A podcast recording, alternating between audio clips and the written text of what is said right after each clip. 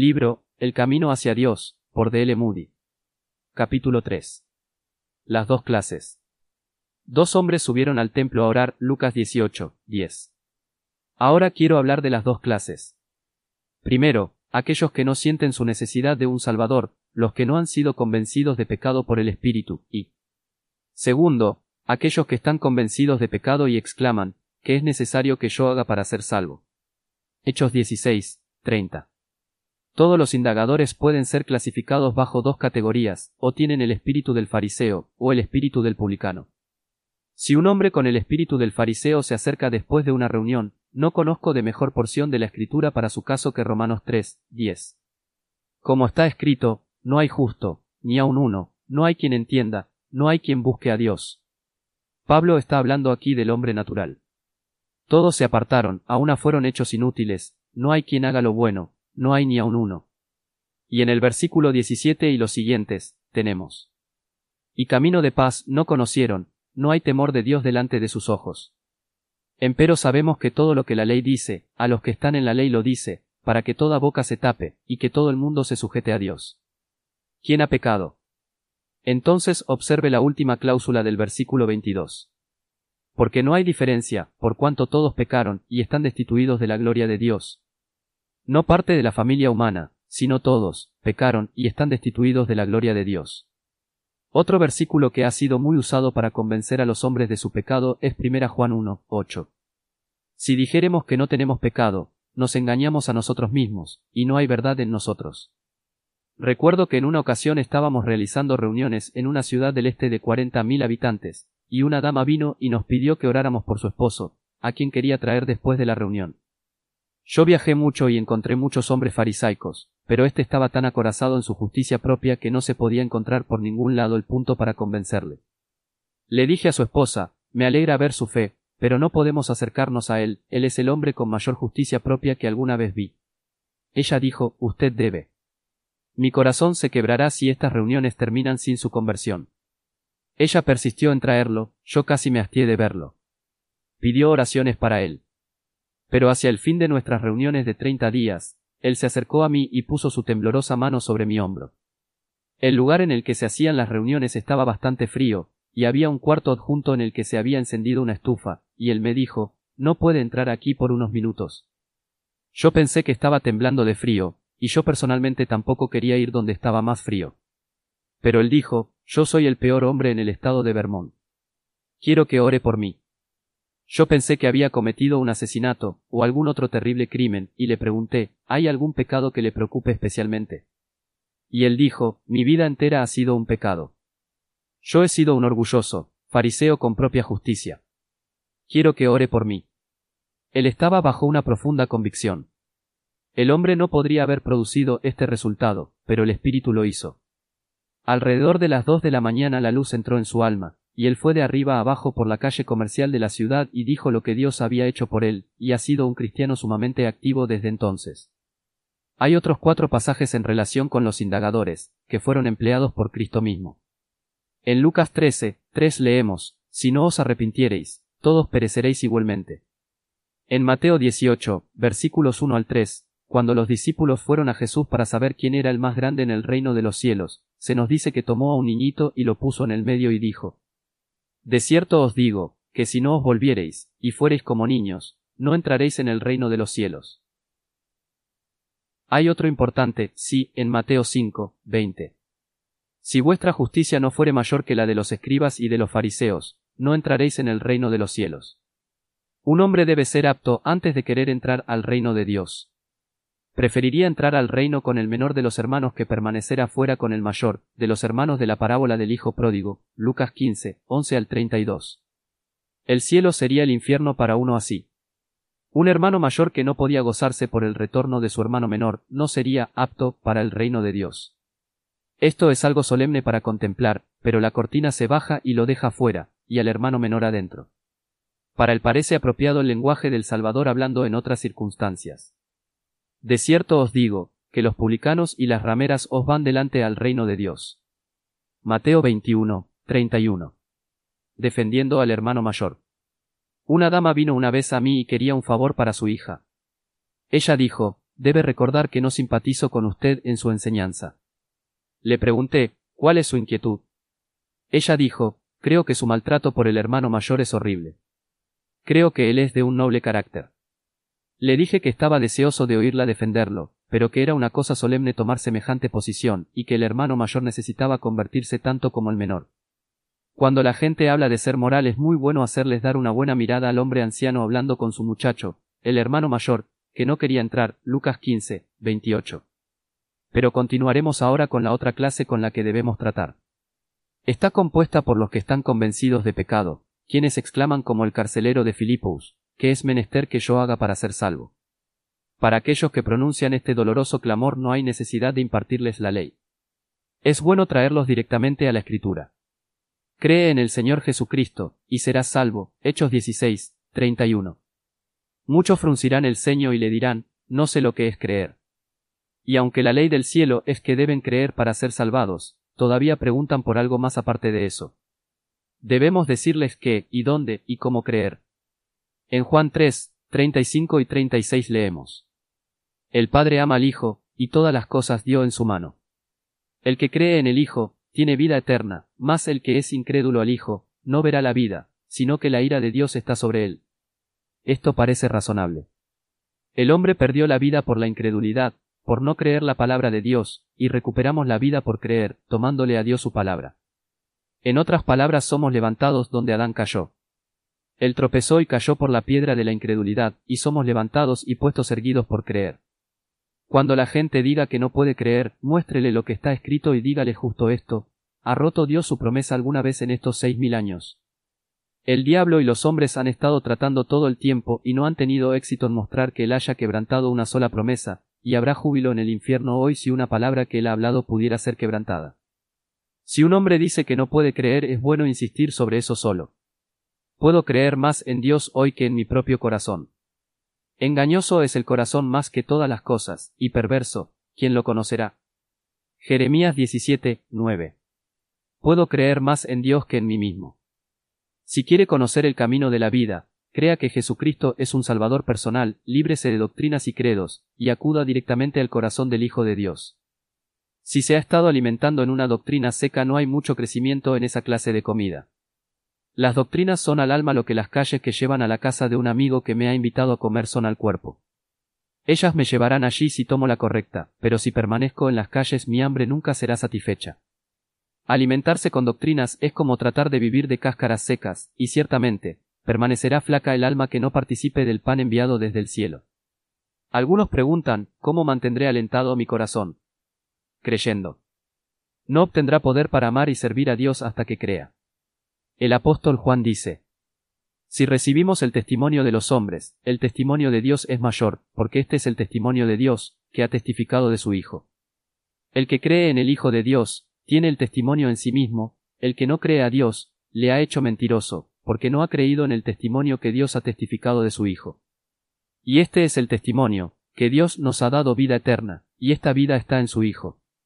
El que tiene al Hijo, tiene la vida, el que no tiene al Hijo de Dios, no tiene la vida. Primera Juan 5, 9 al 12.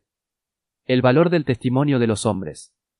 Los negocios humanos se paralizarían si no aceptáramos el testimonio de los hombres. ¿Cómo progresaríamos en la comunicación ordinaria de la vida y cómo progresaría el comercio, si no consideráramos el testimonio de los hombres? Los asuntos sociales y comerciales llegarían a un punto muerto en 48 horas. Este es el sentido del argumento del apóstol aquí. Si recibimos el testimonio de los hombres, el testimonio de Dios es mayor. Dios ha dado testimonio de Jesucristo y si los hombres pueden creer a sus semejantes que frecuentemente están diciendo mentiras y siendo constantemente hallados infieles, ¿por qué no le tomaríamos la palabra a Dios y no le creeríamos su testimonio? La fe es una creencia en un testimonio.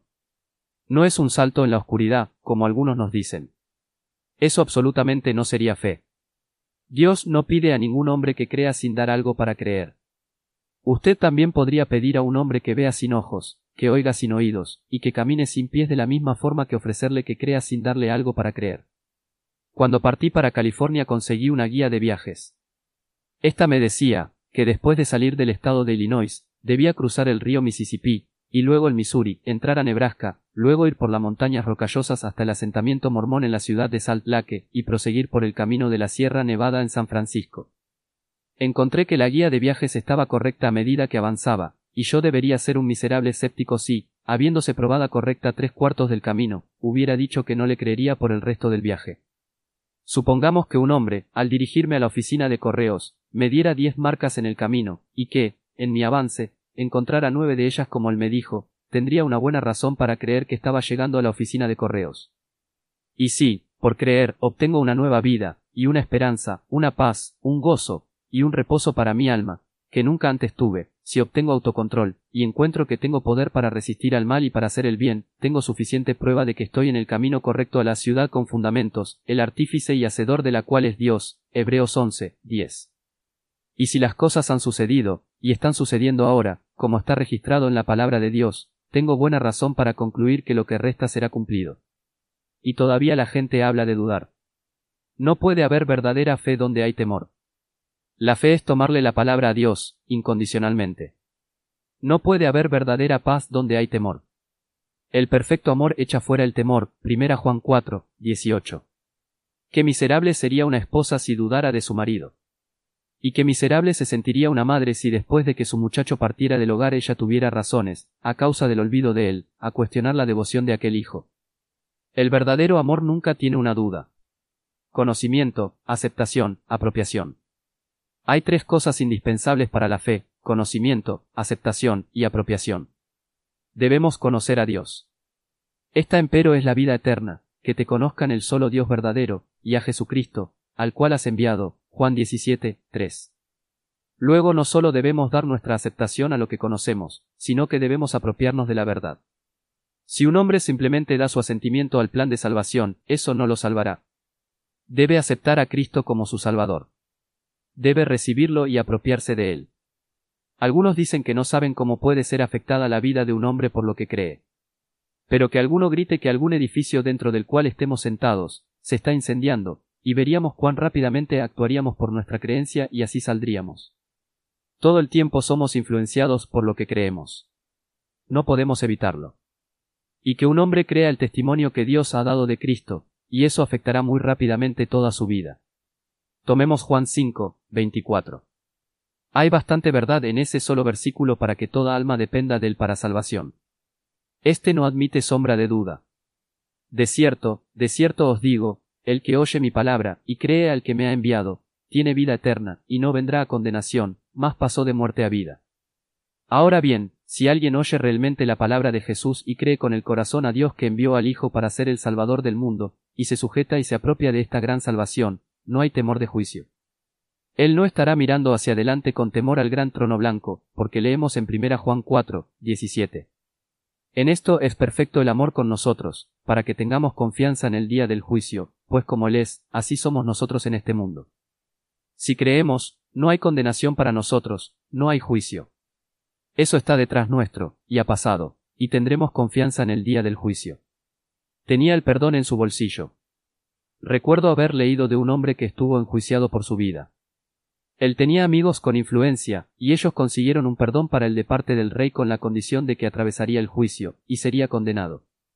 Él fue a la corte con el perdón en su bolsillo. Los sentimientos aumentaron mucho en su contra, y el juez dijo que la corte estaba impactada porque él estaba tan despreocupado. Pero, cuando se pronunció la sentencia, extrajo el perdón, lo presentó, y salió como un hombre libre. Él había sido perdonado, y así lo somos nosotros. Que venga entonces la muerte, no tenemos nada que temer. Todos los sepultureros del mundo no pueden cavar una tumba suficientemente grande y suficientemente profunda y suficientemente hermética como para retener a la vida eterna. La muerte ha puesto su mano sobre Cristo una vez, pero no lo hará nunca más. Jesús dijo, Yo soy la resurrección y la vida, el que cree en mí, aunque esté muerto, vivirá. Y todo aquel que vive y cree en mí, no morirá eternamente. Juan 11, 25 al 26. Y en el Apocalipsis leemos lo que el Salvador resucitado dijo a Juan. Y, yo soy el que vivo, y he sido muerto, y aquí que vivo por siglos de siglos. Apocalipsis 1, 18. La muerte no puede tocarle nuevamente. Por creer obtenemos la vida. De hecho obtenemos más que lo que Adán perdió, porque el redimido Hijo de Dios es heredero a una herencia más rica y gloriosa que Adán nunca podía haber concebido en el paraíso, sí, y esa herencia dura para siempre, no puede ser quitada. Prefiero mucho más tener mi vida escondida con Cristo en Dios que haber vivido en el paraíso, porque Adán podía haber pecado y caído después de haber estado allí diez mil años. Pero el creyente está más seguro, si estas cosas se vuelven reales para él. Hagámoslas un hecho, y no una ficción. Dios lo ha dicho, y eso es suficiente. Confiemos en él aún donde no podamos ver una señal suya. Que nos anime la misma confianza que tenía la pequeña Maggie como lo relata el siguiente simple pero conmovedor incidente que leí en Bible Trisuri. La historia de Maggie. Había estado ausente de mi hogar por algunos días, y me preguntaba, cuando me acercaba a casa, si mi pequeña Maggie, apenas capaz para sentarse sola, me recordaría. Para probar su memoria, me puse donde no podía ser visto por ella, y dije su nombre en el tono habitual, Maggie. Ella dejó sus juguetes, miró alrededor de la habitación, y entonces miró a sus juguetes. De nuevo repetí su nombre, Maggie, y ella una vez más examinó la habitación, pero, no viendo el rostro de su padre, parecía muy triste, y lentamente retomó su ocupación. Una vez más la llamé Maggie, cuando, soltando sus juguetes, y rompiendo a llorar, estiró sus brazos en la dirección desde donde provenía el sonido, sabiendo que, aunque no podía verlo, su padre debía estar allí, porque ella conocía su voz. Entonces, tenemos poder para ver y oír, y tenemos poder para creer. Es una locura absoluta para los indagadores que naufraguen porque no pueden creer. Ellos pueden, si quieren. Pero el problema con la mayoría de la gente es que relacionan sentir con creer. Ahora bien, sentir no tiene nada que ver con creer. La Biblia no dice, el que siente, o el que siente y cree, tiene vida eterna. Nada de eso. No puedo controlar mis sentimientos. Si pudiera, nunca me sentiría enfermo, o tendría dolor de cabeza o dolor de muela. Estaría bien todo el tiempo. Pero puedo creer a Dios, y si nos apoyamos en esa roca, que las dudas y temores vengan y que las olas emerjan alrededor nuestro, el ancla se mantendrá. La correcta clase de fe. Algunas personas están todo el tiempo mirando a su fe. La fe es la mano que toma la bendición. Escuché esta ilustración de un mendigo. Suponga que usted encontrara a un hombre a quien ha conocido por años como estando acostumbrado a mendigar y usted le ofreciera algo de dinero, y él le dijera Le agradezco, no quiero su dinero, no soy un mendigo. ¿Cómo es eso? La noche anterior un hombre puso mil dólares en mis manos. Lo hizo. ¿Cómo supo que era buen dinero? Lo llevé al banco y lo deposité y obtuve una cuenta bancaria. ¿Cómo obtuvo este regalo? Yo le pedí una limosna, y después de que el caballero habló conmigo sacó mil dólares en efectivo y los puso en mi mano. ¿Cómo sabe que los puso en la mano correcta? ¿Qué importancia tiene cuál mano? Simplemente así obtuve el dinero. Muchas personas siempre están pensando si la fe con la cual se aferran de Cristo es de la clase correcta, pero lo que es mucho más esencial es ver que tenemos la clase correcta de Cristo. La fe es el ojo del alma, y quién pensaría alguna vez en sacarse un ojo para ver si es de la clase correcta mientras que la vista es perfecta. No es mi sentido del gusto, sino lo que como, lo que satisface mi apetito. Entonces, queridos amigos, el medio de nuestra salvación es tomarle a Dios su palabra. La verdad no puede ser hecha más simple. Hay un hombre que vive en la ciudad de Nueva York que tiene una casa junto al río Hudson. Su hija y la familia de ella fueron a pasar el invierno con él, y durante la temporada estalló la escarlatina. Una niña fue puesta en cuarentena, para separarla del resto. Cada mañana el anciano abuelo acostumbraba a ir y decía, hasta luego, a su nieta antes de ir a sus ocupaciones. En una de esas ocasiones la pequeñita tomó al anciano por la mano, y, llevándolo a una esquina de la habitación, sin decir una palabra le señaló al suelo donde ella había preparado algunas galletitas que formaban las siguientes palabras Abuelo, Quiero una caja de pinturitas. Él no dijo nada. Al volver a casa colgó su sobre todo y fue a la habitación como de costumbre, cuando su pequeña nietita, sin ver si su deseo había sido cumplido, lo llevó al mismo rincón, donde él vio escrito de la misma manera Abuelo, te agradezco por la caja de pinturitas. El anciano hombre no habría fallado en gratificar a la niña por nada. Eso era fe. La fe es tomarle la palabra a Dios, y aquellos que quieren alguna señal siempre están en problemas. Queremos llegar a esto, Dios lo dice, creámoslo. Pero algunos dicen, la fe es un don de Dios. Así también lo es el aire, pero usted debe respirarlo. Así también lo es el pan, pero usted debe comerlo. Así también lo es el agua, pero usted debe beberla. Algunos están esperando una milagrosa clase de sentimiento. Eso no es la fe. La fe es por el oír, y el oír por la palabra de Dios. Romanos 10, 17. De allí viene la fe. No por sentarme y esperar que venga arrebatándome con una sensación extraña, sino que es por tomarle a Dios su palabra. Y usted no puede creer a menos que tenga algo para creer. Entonces tome la palabra como está escrita, y apropiese de ella, y aférrese a ella. En Juan 6, 47 al 48 leemos.